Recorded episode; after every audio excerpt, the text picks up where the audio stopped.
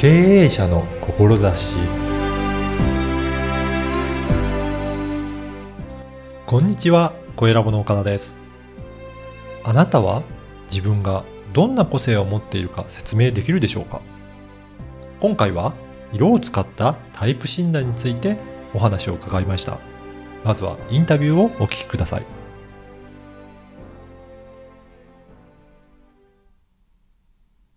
今回は一般社団法人カラータイプ協会代表理事の南川真紀さんにお話を伺いたいと思います。南川さん、よろしくお願いします。よろしくお願いします。まず、この一般社団法人カラータイプ協会っていうところでは、どんなことをされているのか、その概要を教えていただけるでしょうか？はい。えっ、と、簡単に言っちゃうと、うんえー資格を発行している協会なんですけれども、うんうんうん名前通りカラーがついていますので、まあ、色を使って、はい。というところからコミュニケーションっていうものをお伝えしています。おー色で、えー診断して、なんかタイプが分かれるということなんでしょうかね。はい。うんえっ、と、13色はい。分けて、うんえー4タイプに人の個性っていうのを分けていきます。うーん。なんか色でそういった個性がわかるものなんですかね。はい。えー色彩心理っていうのを聞いたことありますかねあ、なんとなく聞いたことはありますね。はい。はい。あの、本当に簡単に言っちゃうと、はい。赤は情熱的な人で、青は冷静な人っていうことって、習ってないけど知ってますよね。あ、なんとなくそういった感じしますね。そうですね。はい、確かに。はいこ。れが心理学です。はい。あはい。簡単に言っちゃってますけどね。あ、はい、はい。はいあじゃあ、それがいろんな色に対して、そういった心理があるっていうことなんですかね。そうです。おー、なるほど。じゃあ、それをもう少し詳しく分析すると、いろんなタイプに分かれていくっていうことなんでしょうか？はい。4タイプですね。タイプでい、くと。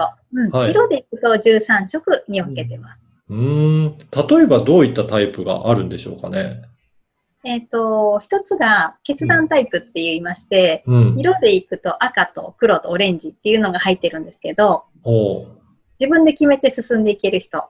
なるほど。ああ、なんとなくそういったイメージがあるなんとなく赤のですね。情熱的な人とかね、ねあると思うんですけど。はい、うんはい。わかります。もう一個が、創造タイプっていう人で、あの、紫とかターコイズとか黄色、ちょっと個性的な色うーん。持ってる人なんですけども、はいこ。の人たちは好きなことしかできない人たちっていう風になっています。割とフリーランスとか個人事業主の方多いんじゃないかなと。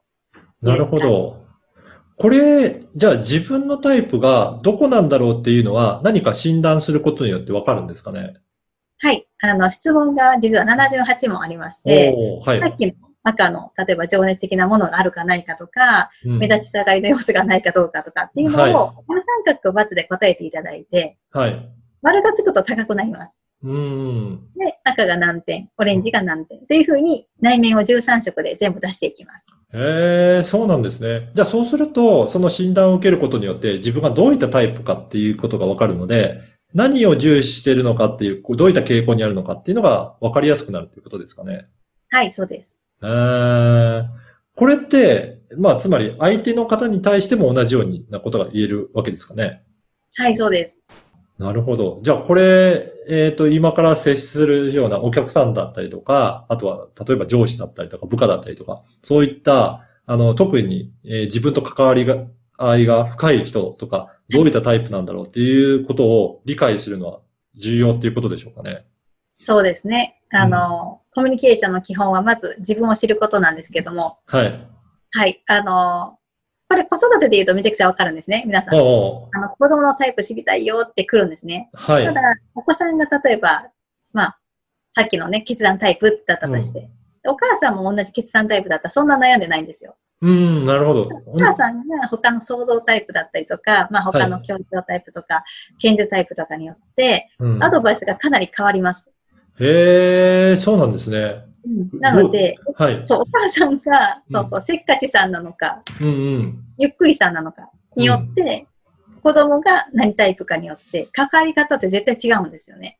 ああ、確かにおん、同じタイプだと似たような感じで、あのーコミュニケーション取りやすいのかもしれないですけど。そうそうそうですね。だからなんだうと難しいですね。う。うん。だから上の子は合うけど、下の子は合わないとかっていうことではい出てくるし、ああの、お母さんのタイプがやっぱり何タイプかがすごい重要で、はい。なんでお母さんがまず何タイプかを知ろうねっていうことで、うんコミュニケーションの基本はまず自分を知ること。かはい。ら、子供とか他者ですよね。うんうんうん。うんうーん。じゃあ、やっぱりそうやって人とのコミュニケーションを取るためにも、こういったあのカラータイプで、えーいろいろ診断して知っておくことって重要になるんですね。そうですね。うん。あの、本当に皆さん、人間の悩み、4大要素入れます、あの、その中の一つに人間関係って絶対入るんですけど。いやー入りますよね。やっぱ、ね悩みの多くって結構人間関係っていうのを挙げられる方、やっぱ多いですよね。そうですね。あの、でも、誰一人揉めようと思って揉めてないんですよ、絶対。うん。うん。うんなんだけど。揉めちゃう。っていうことって、なんで起きんだろうってことなんですね。いや、そうですよね。うん、みんな自分の あか、それぞれちゃんとし考えて動いてると思うんですけど、でも揉めますよね。そうですね。だから本当に皆さん、自分のタイプからしか物事を見てないよっていうことを、あの、お伝えしてるんですけど。はい。ああ、はいつまりは、あれですかね。えっ、と、自分のタイプで言うと、まあ、こうだろうっていうふうに思い込んで行動するんで、タイプが違うと、それが全く異なった感覚で受け取られるっていうことですかね。そうですね。要はもうミスコミュニケーションを起こしてるよということなんですけど、うん自分がさっきの決断タイプだった場合、うんあの、同じ言葉を発しても、うん。うん。マイペースっていう言葉があっても、はい。決断さんが言ったのか、創造さんが言ったのかで価値観が違うんですね。うん。うん。なので、あの、これを知ると人間関係で悩まなくなるんですよ。ああ、なるほど。そういうことなんですね。はいうん。同じ言葉でも、あ、自分と同じタイプの人が言ったってことは自分と同じ価値観で OK です。はい。でも違う立場の人が言うと、うん。あ、このタイプの人が言ったマイペースって、言って言っても多分ゆっくりだなとか、っていうことが分かってくると、ミスコミュニケーションっていうのは起きにくくなります。なるほど。そういう使い方があるんですね。これ、今、個人でのコミュニケーションのお話も、えーいただいたんですけど、これって企業も何か活用することは可能なんでしょうかね？はい。あのーまあ、面接の段階とかに伝え使っていただいて、はいで。は適材適所ですね。うんうん営業向いてる人が営業行くべきだし、あの、自分向きだったら自分もした方がいいので、はいあの、自分向きなのに営業行かされて取れなかったとかっていうのは、うん本当に会社の損失になります。はい。なので、面接段階で今、ジムさんを取るんだったら、うん自分向きの人を取るっていう診断をしてっていうところですね。やっぱりこれもタイプ診断から現れてくるものなんですか？はい、出ます。へえ。じゃあやっぱりその方の向き不向きっていうのがあるので、そこに合わせたものを、まあ、募集したりとか、あの、採用していくっていうことにも活用できるんですね。はい。そこから伸ばし方ですね。もしかああ、じゃあ、本当になんか、あの、活用範囲が広いんだなっていうふうな、あの、ことを、あの、感じました。で、うん。あの、この番組は、あの、経営者の志という番組なんですが、南川さんが、この、今の事業を、えーされている上で、えー大切に思っている志の部分をちょっとお伺いしたいんですけど、どういった部分があるでしょうか？はい。えっ、と、私はこのカラータイプっていうものを、教育現場に普及していきたいと思って、志ですね、動いていきます。うん。えー子供たちの個性を積まない教育をしてほしいなっていうことで、うんもちろん先生も個性があって OK です。大人もそうですね。親も個性があって OK です。うんただ、自分はどこのタイプに寄ってるかっていうのを知っていただかないと、あの、特に幼稚園、保育園、えー小学校は一人の先生が1年間ずっと見ちゃうので、うんえー反対のタイプの子たちっていうのは、毎日こ自己肯定感が下がる言葉がけとか対応されちゃうんですね。うん。なので、あの、できれば自己肯定感のある個性を認めた教育をやってほしいなっていう中で、うんえーまずは大人の教育をやっていかないといけないなっていうところでのコミュニケーション術っていうのを伝えていき、はい。で、適材適所で生きるっていうのが、いかに自分らしく生きて、えー人とのコミュニケーションが取れれば生きやすくなるかっていうことをお伝えしています。うん。確かに、教育の現場でそういったところが意識されるようになると、やっぱり子供たちの、あの、個性も、あの、積まれることなく、なんか伸びていくのかなって、すごい、あの、イメージできますね。で、うんしかもやっぱりそれをまず教える、あの、先生方にも、やっぱりタイプ診断受けていただいて、まあ、こういったことがあるんだっていうのを知っていただくと、やっぱり大きく違うのかなと思いますね。そうですね。進路相談にも使えますので、確かに。うん。そう考えると、本当にこの、えーカラータイプを診断することって、なんか生活のあらゆる場面でいろいろ活用できるんだなっていうふうに思いますね。あそうですね。本当に子育てからビジネス、もしくはなんかあの、婚活とかもそうですけど、おあのいろんーなところに使えますので、はい。じゃあもうこれね、ベースなんで。そうですよね。どの業種においてもやっぱり人間関係って本当に必要なものなので、まあその時にちょっと知ってるか知らないかだけで大きくその関係性が変わってくるっていうことなんですね。うん。はい。うんえっと、ぜひ今日のお話を聞いて、なんかあの、南川さんのところをもうちょっと知りたいなという方もいらっしゃると思うんですが、そういった場合、どういったところからアクセスするとよろしいでしょうかね？はい。えっ、と、今だと LINE 公式ですね、追加していただけると、はい。簡単なネット診断の体験と、おはい。無料セミナーっていうのをご案内しています。あ、そうなんですね。はい。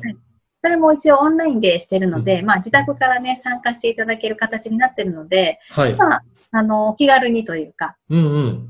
はい、参加していただいて、あ、カラータイプってこんなんなんだとか、自分のタイプってこういうのなんだっていう知るきっかけにしていただいたらいいなと思ってます。おーそうですよね。まずどういったものなのか体験していただいて、知っていただくこと大切だと思うので、ぜひ、あの、今日のお話聞いて、えー興味ある方は、このポッドキャストの説明文にも URL を記載させていただきますので、ぜひそこからアクセスして、えーまず、えー LINE 公式アカウント登録していただいて、そこから、えー診断も受けたりとか、あとはセミナーにも、えー受けていただければなというふうに思います。はい。えー本日は、えー一般社団法人カラータイプ協会代表理事の南川真紀さんにお話を伺いました。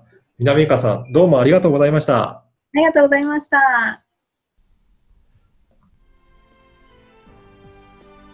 いかがだったでしょうか色彩心理的な観点をもとに作られたカラータイプによる性格診断とのことですが活用の幅はものすごく広いなと感じましたコミュニケーションがとても重要とされるこれからの時代ではまずは自分のタイプを知ることが大切。その上で相手のタイプを知ってどのような考え方なのか個性を持っているのか把握できれば円滑なコミュニケーションができると感じました。しかも色は何に対してでもあるものですし人間が誰しも持っている感覚なんだと。ということが分かり幅広い活用ができるものだと分かりました。あなたもこの機会にカラータイプ診断を受けてみてはいかがでしょうか。ではまた次回。